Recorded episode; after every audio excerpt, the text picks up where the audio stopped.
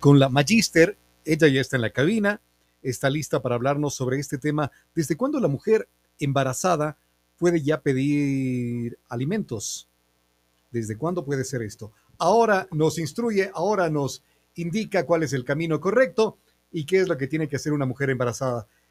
A llorar los papás. Correcto. ¿Para qué no se cuidaron a tiempo? ¿Para qué? Ujú. Ahora ya tiempo. aguantarse. Así es. ¿Sí? Aguantarse. Vamos. Ahí está. No puedo manejarla, Ya, Tuquito, ya, ya así tengo que acá. Acá lo, ponle acá lo tú tengo, la, sí. Yo, yo, la yo. presentación tú. Listo. Dale. No, no, no, no, no, no, no, no, espere, espere, no me mueva, señor director. Usted me mueve la. Yo no te No me mueva la, la, la- cha- el mouse, carajo. Vos, Vos- solito quieres poner eso. No, yo iba a poner y usted me baja el mouse de gana. Espérese, señor director. Qué travieso. Los abogados son como el vino. Si no notas la diferencia y eliges el malo, no te quejes del dolor de cabeza, porque leyes hay. Lo que falta es equidad. Ahora, en el Morning Show, estamos enlazados con la justicia por la 100.9. Enlazados con la justicia, le vamos a dar la bienvenida a la Magister. Si le bajas hasta los aplausos, por favor, Tuquito, lo pones. Está Espere, espere, con ¿dónde? nosotros Espere, acá. no me mueva, no me mueva el. No muevo, A ver, no espere. muevo, no tengo acceso, no puedo, no puedo entrar. Espere. Se, se han pasado toda la mañana peleando. este.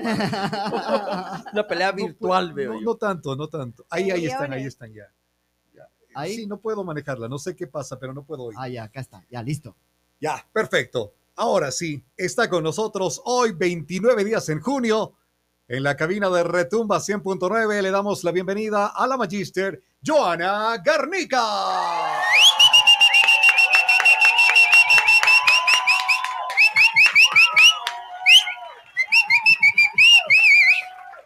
Hola, Joa. Gracias, gracias, gracias por el reci- recibimiento. Yo creo que voy a venir todos los días para que me inyecten esa energía y vamos, vamos, sí se puede.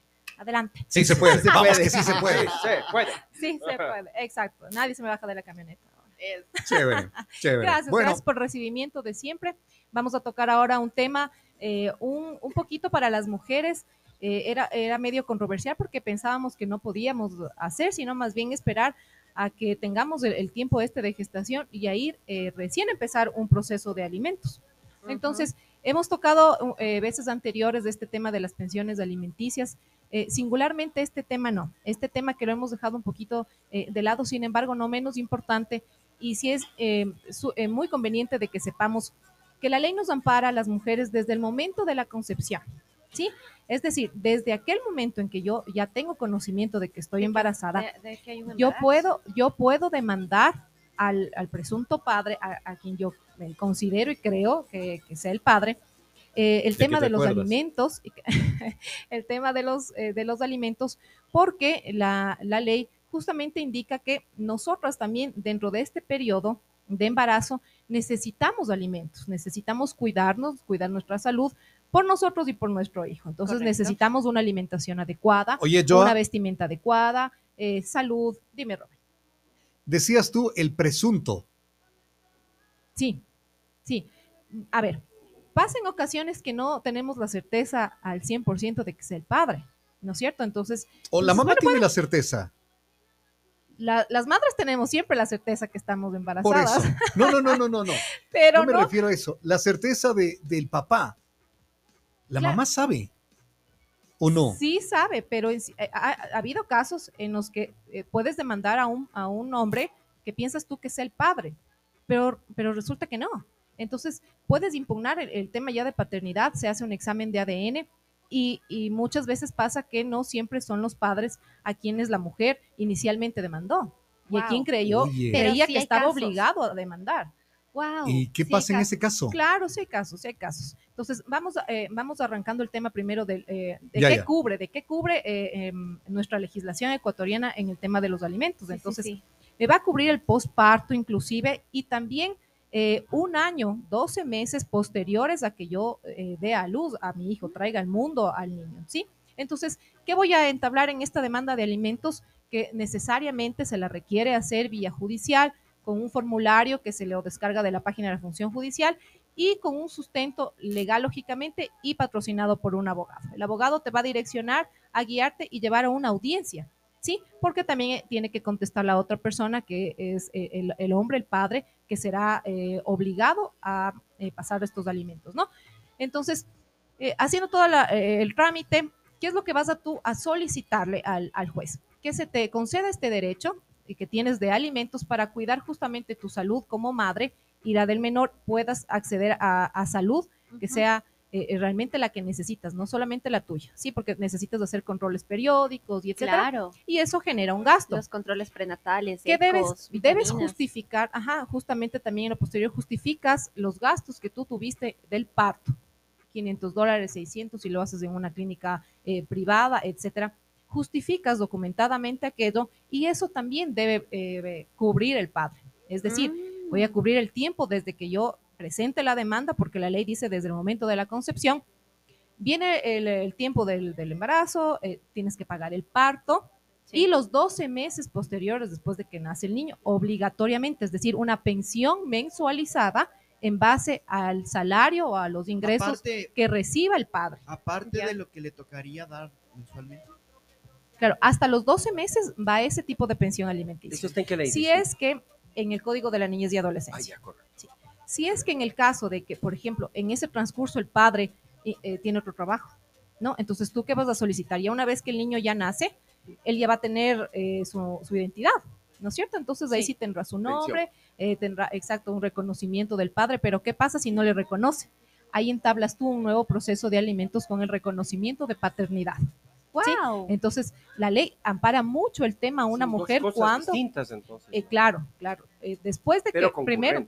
Claro. van, van desencadenando una cosa con la otra. Primero, Claro. como mujer embarazada, yo sé que ya tengo el derecho, posteriormente, después de un año de que yo haya eh, dado a luz, ¿sí? traído a- al mundo al niño. Entonces, tengo fijada ya esa pensión. Ahora, ¿qué pasa? El niño nace. Ya se acabó ese periodo. Sí. Tengo que volver a demandar al padre. Ahora sí nace el niño. Digamos que ese padre no le reconoce el niño. ¿Qué es lo que tienes que hacer? Solicitas los alimentos y también la paternidad que se declare del niño. ¿Sí? Porque ahí sí, claro, como justamente decía Robert, ¿y qué pasa si es que no está seguro? Pero ¿qué pasa si estoy seguro de que realmente es del padre, pero el padre no le quiere reconocer voluntariamente? ¿Qué hago? Los alimentos con el reconocimiento de paternidad. ¿Sí? Entonces, eh, eh, la ley es muy favorable siempre. Por ejemplo, tenemos el, tema de indubio pro reo, eh, eh, el tema laboral. En este caso también siempre se protege a la mujer, al niño, más que en, este tema, en todo el abanico que tenemos de derechos eh, en la Constitución, ¿no? Y todo lo que consagra la, Constitución, como los más vulnerables, ¿quiénes son? Los niños y los ancianos. Entonces, al concebirse ya desde el inicio, desde cuando empieza la concepción, a garantizar el Estado este hecho, entonces quiere decir que estamos justamente precautelando y no vulnerando ningún interés del niño, ¿sí? Más que el, de la propia madre, ¿Qué ¿no? queda Ojo para el eso. padre? ¿Qué queda para el padre? Porque puede eventualmente también haber casos de que el padre no sea y haya ahí una, una falsa acusación. Así es. Tienes que Solamente hacer una queda contrademanda, tienes que contrademandar a la madre y solicitar que te devuelva todo el dinero que él canceló durante todo el tiempo, En caso el de parto, de que no sea el padre. Eh, Porque eh, ahí viene la justificado por un demanda. examen, ¿no? Claro, Claro, viene- va a venir la demanda porque tú como hombre ya no quieres reconocer al niño y tú te sostienes y te mantienes de que realmente el niño no es tuyo. Entonces, ¿qué va a pasar? La madre ya cuando nace el niño necesita que se le reconozca. Acuden al registro civil y no va a estar el padre. Entonces, la madre lógicamente va a querer también continuar con el tema de alimentos y ahí va a solicitar el reconocimiento de la paternidad. Entonces, el padre va a acceder al supuesto padre, ¿no? Que fuera Ajá. así, Sí. al examen de ADN. Y el examen de ADN va a determinar si realmente es o no. Entonces, si él no aceptó voluntariamente, el juez le ordena que acepte esa paternidad. En el caso de que el examen de ADN nos refleje que no es del padre, el hombre tiene la opción de solicitar a la mujer que le devuelva todo lo que él ya pagó Con durante todo este tiempo, exacto. Y el tema del parto y todos los 12 meses que dice la ley, que él ya canceló. Yo, O querida, sea, ahí sirve eso de los daños y perjuicios. No. ¿No? No, porque lo puedes hacer en Porque forma está- directa para la devolución. Ah, ya. Ah, sin ya, ya, ya, necesidad ya. de, Es de más, alargárselo. es menos complejo, ¿no? Sí. Es menos Sí. complejo. Oh, Wow. Oye, acá nos ponen, ¿cómo están chicos de Retumba? Saludos a todos, Tuco Javi Lali. Una pronta recuperación para Roberto López. Como siempre, buen programa con temas relevantes que merecen el análisis, opinión, criterio para una mejor comprensión. Aprovechando la oportunidad, una consulta que no es sobre el tema de ahora de alimentos para mujer embarazada, pero que guarda relación sobre su periodo de lactancia. Esto ante la nueva ley orgánica del derecho al cuidado humano con relación a la extensión del periodo de licencia materna de 12 a 15 meses. La pregunta es sobre si una mujer que ya está gozando el periodo de lactancia, que es de dos horas diarias, pueden acogerse a este derecho de extender su periodo a 12 meses, que terminada en agosto, ya a los 15 meses hasta noviembre, todo referente al derecho del menor. Un saludo desde el con- congelador del Tunguragua, Cantón Quero. Atentamente, Jorge Chipantiza. Saludos desde el congelador de Tunguragua. Gracias, Bueno, muy saludos, amable, gracias por la pregunta. Bueno, vamos a, a separar las, eh, las dos directrices. La una tenemos, eh, entiendo, por la vía eh, laboral, que es la, pregunta que le preocupa a, nuestra oyente, el tema del horario de lactancia y el permiso que tenemos para aquello, ¿no? Y lo otro es el tema del asunto de niñez y adolescencia, ¿no? Lo que establece el Código de, Niñez. Lamentablemente no se han compaginado, no es que van a, estar eh, de- en forma dual las dos, sino, ¿qué es lo que me dice el Código de la Niñez y Adolescencia? Que tengo el derecho de estos 12 meses de lactancia, ¿sí? El, puerperio que se llama legalmente, que es el tema de eh, también eh, la atención al parto y los 12 meses de lactancia.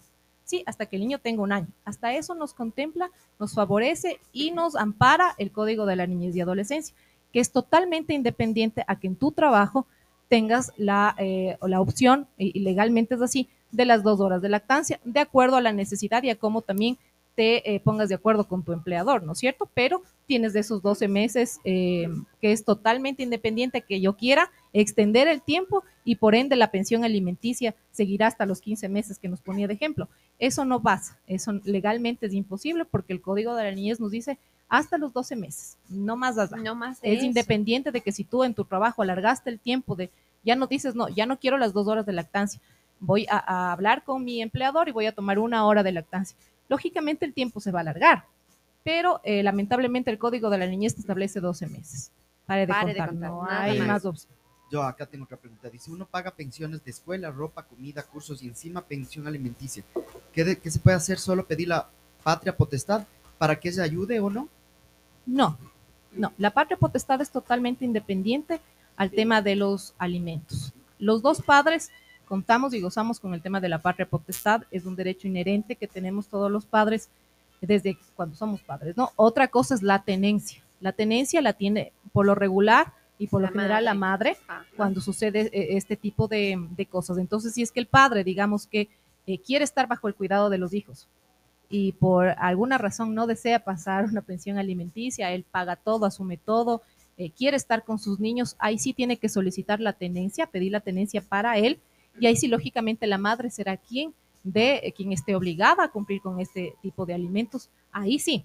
Pero el tema de la patria potestad es totalmente independiente y no tiene absolutamente nada que ver con eh, los alimentos. hablando, Ahora, si es que este, eh, este eh, oyente no nos dice ahorita, bueno, ¿qué pasa si es que yo doy la pensión alimenticia, aparte le compro eh, eh, com- alimentación, le compro una pizza, les debo al pensiones. parque, le- etcétera? Eso es un hecho que un padre, si lo desea hacer en forma voluntaria, lo, puede hace. hacer, lo hace. Otra cosa que hemos conversado ya también, lo que está establecido en el código SUPA, eso está establecido en forma obligatoria y legal. Tú debes depositar en el código SUPA y hay una sola eh, excepción, eh, un caso excepcional que la madre puede decir, yo he recibido en forma personal y directa el dinero que debió haber estado constando en el código SUPA. Solamente así, porque de lo contrario tiene que seguir depositando mensualmente ya la pensión definitiva que, se le fijó. tiene que contestar, en el tiene SUPA. que constar en el proceso. Si es que ¿no? tú como padre en forma eh, eh, voluntaria Voluntaria. deseas comprarle algo más y todo, está correcto, más Eso bien es- gracias, son tus fuera, hijos. claro, Pero si del- es que, exacto, quiere hacer una rebaja de una pensión alimenticia, puede hacerlo, tiene que justificar que sus ingresos no son los adecuados y solicitar la, la rebaja, ¿no? ¿Cómo, ¿Y cómo hago para que ella colabore si nunca ayuda? Y eh, están separados. Separados. ¿no? Ya.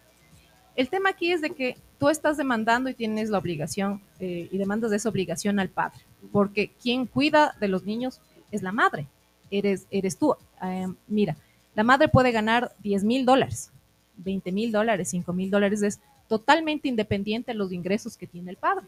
Si es que hubiera sido al revés y el, el señor es quien demanda a la, a la, mamá, ahí sí, bueno, tiene una pensión eh, superior, pero no puedes, lamentablemente no puedes decir o exigir, mira, yo estoy aportando de pensión alimenticia eh, 250 dólares y tú vas a tener que dar eh, lo mismo porque legalmente sí, ¿No está mal sí hecha la- la establece, a ver, no, no, no, la ley dice, a ver, vamos a aclarar algo.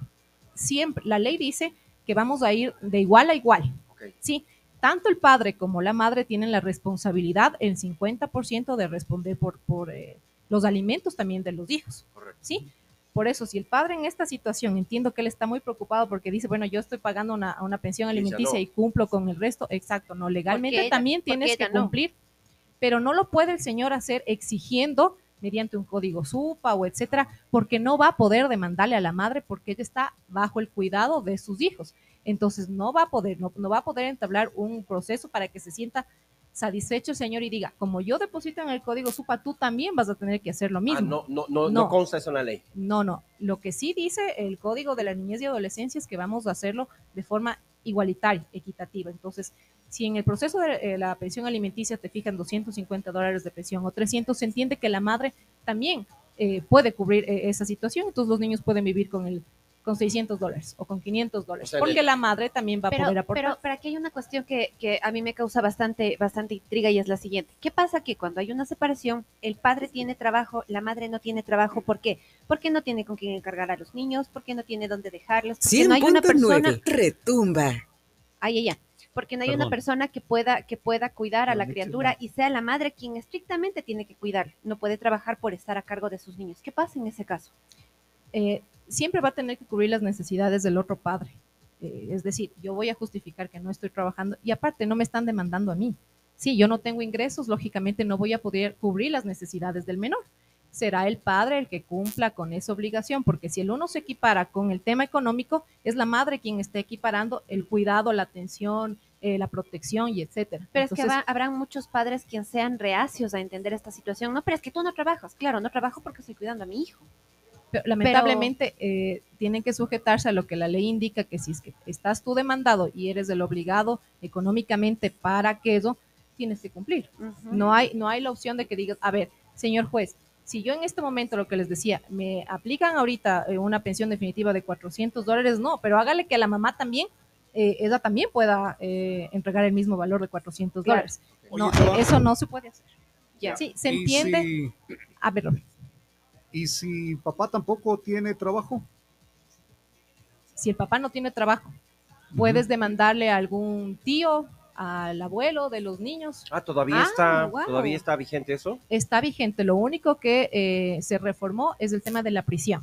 Ya no hay prisión a los, vamos a, a A los decirles, abuelitos. al- exacto, a los solidarios caso. obligados. Ya. exacto, ya no hay prisión, pero sí puedes seguir demandando. Digamos que no tiene trabajo, debes justificar, ¿no? Lógicamente que el padre no, es, no, no esté en una situación económica buena, no tenga trabajo, eh, no sé, cualquier situación X. Ahí viene el tema de un tío. Digamos, el tío sí, tú puedes eh, obtener un mecanizado del IES y ya sabes cuánto recibe y, de y en el ingresos. caso del padre, si es que el padre muere en un accidente, qué sé yo, ¿qué pasa? También puedes demandar eh, en forma solidaria al tío o al abuelo. Ya, pues, Siempre hay personas de la familia que también están obligadas legalmente a cumplir con esta obligación. Increíble, no tenía conocimiento de esto, mira, la verdad. El no- alcance de no la sabía, ley, hasta, claro. hasta dónde va. Eh, ¿Cuánto dura el puerperio? Y perdón que insista nuevamente en ese tema. ¿Cuánto tiempo dura jurídicamente el puerperio? Ya, El puerperio es el tema del eh, Del posparto. posparto. Posparto, eso tenemos hasta los 12 meses, que incluye hasta la 12 lactancia. meses. 12 meses. Correcto. Así dice el Código de la Niñez y Ok. Adolescencia, en donde se fijará una pensión alimenticia para queso hasta los 12 meses. Ya. Sí, de ahí La viene el tema ya de la pensión. la pensión mínima si el padre no tiene trabajo. 137 dólares, con, con algo más. Increíble. Ya. 137 dólares. Bueno, es si no tiene si no tiene trabajo, no tiene más cargas. Lo que pasa es que, a ver, para hacer el cálculo de una pensión alimenticia se considera la edad del menor, cuántos hijos tiene, si es que hay más cargas familiares, si no hay trabajo, si gana el básico, pero el valor el, el- el mínimo valor, el que siempre eh, va a prevalecer en el caso de que no hay trabajo, de que hay más niños, etcétera, será eh, de aproximadamente de 82 dólares a 85, pero lo- la pensión mínima es de 82 dólares. La cuando el padre ya no, o sea, pero por absolutamente nada no trabaja, cuando hay más niños es 82 Vamos, dólares. vamos a poner un, un pequeño ejemplo. Vamos a suponer que hay una persona que tiene 58 años, no tiene trabajo, no le dan trabajo, ya no puede de ninguna manera obtener un- un- un- una fuente económica eh, para mantener a, u- a- a unos niños. Se puede eh, netamente demandar en este caso a la familia, que en este caso podrían ser hermanos, como nos acabas de, de- de informar. Sí, Y Claro ellos sí. pueden hacer algo para decir, no, yo no me voy a hacer cargo. La única forma es de que puedan justificar que realmente quien es el obligado principal, el padre del menor, sí tenga un ingreso económico. Muchas de las veces Ah. pasa que eh, tienes una relación laboral no directa, sino eh, haces un, eh, una facturación, por ejemplo, ¿no? Porque O sea, te están haciendo ocasionalmente. Claro. Entonces, claro, eh, ahora qué pasa, tú ya, ya tienes conocimiento como hermano, por ejemplo, como hermana, que está pasando estas cosas, te toca actuar y, y o, o ponerte de acuerdo o tal vez ya no estar dentro de una relación laboral directa, que no te afilien. eh, Puede ser, puede ser la, no la- la- demanda a un solo hermano, porque vamos a A suponer uno que solo. este señor tenga cinco hermanos.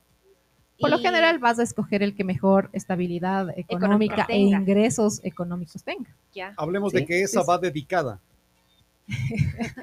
Más o menos, sí. Pero Sí. ojo con esto. No quiere decir que el padre de mi hijo gana un salario básico y resulta que el hermano es gerente de la empresa XYZ. Yo decido demandarle al hermano porque el padre de mi hijo solamente gana el salario básico. Y el otro gana Eso mucho no se puede hacer. Ah. Eso no se puede hacer. eso. Tiene que ser realmente al progenitor, al obligado principal, porque él sí está trabajando. Otra cosa es cuando no lo esté haciendo, cuando realmente no tenga medios para subsistir, no haya forma de, de probar, de justificar de que realmente esté trabajando. Ahí sí tengo el solidario, que es padre abuelo. Y en el Ya. caso de los papás jubilados, ¿Qué está haciendo director? son, son Ouch. jubilados los papás, y ganan, incluso su pensión es, es mínima.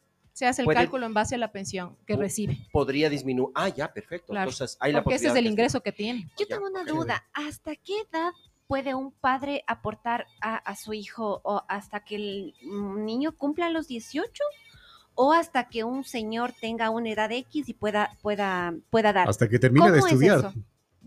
Tengo Eh, hasta los ¿verdad? 18 años Ya. y hasta los 21 si es que está estudiando. Es decir, cumple la mayoría de edad y tú como padre sabes que a los 19 no está estudiando, tienes la opción de solicitar la caducidad y extinción de la pensión alimenticia. Pero si es que el, el hijo eh, comprueba y demuestra que efectivamente está estudiando, esos alimentos continuarán hasta los 21 años. Y posteriormente la madre va a representar a los menores hasta los 18 años y a partir de esa edad es el hijo quien continúa la demanda al padre. Podría, Mm. Hasta podría, los eh, 21 años. Pero ya es lejos de la presencia de la madre. Exacto. Ok, muy ¿Y el, bien. Continúa y el el hijo. papá? ¿Hasta qué edad? ¿Hay alguna caducidad? Decir, no, hasta esta, hasta esta El edad señor cumple la- puede- hasta los 65 años y ya no paga pensión. No. No, eso no hay un límite de edad del padre. Ya. No, no, no. O sea, no hasta límite. viejito, si Claro, tiene que ¿por seguir qué? pagando, paga. Claro, claro. Muchísimas no nada gracias, la Joa. A ustedes, a Muchísimas ustedes gracias, más Joa. bien gracias. ¿Dónde te Recupérate pronto, por favor, eh, Robert. Espero ya la próxima tenerte aquí y verte. Sí, Ya se persona. Sí, sí. Hablar con el robot no vale, ¿no? O sea, uno se siente así. Sí, sí, a mí no me gusta Es eso, la ¿no? Es inteligencia cara a artificial. cara. Sí, exacto. No, no sabemos si es que eres tú o eres inteligencia artificial. Gracias, no gracias. sabemos. Solo artificial. Sin Ok. inteligencia. Chao, Javi. Chao, un abrazo Chao, para vos. Chao, señor director. Nos vemos el día de mañana.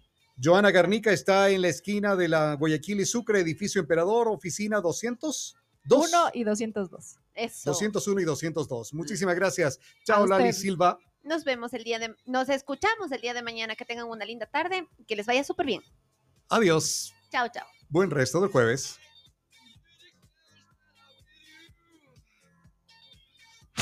Estás escuchando Retumba 100.9, inicio de espacio publicitario.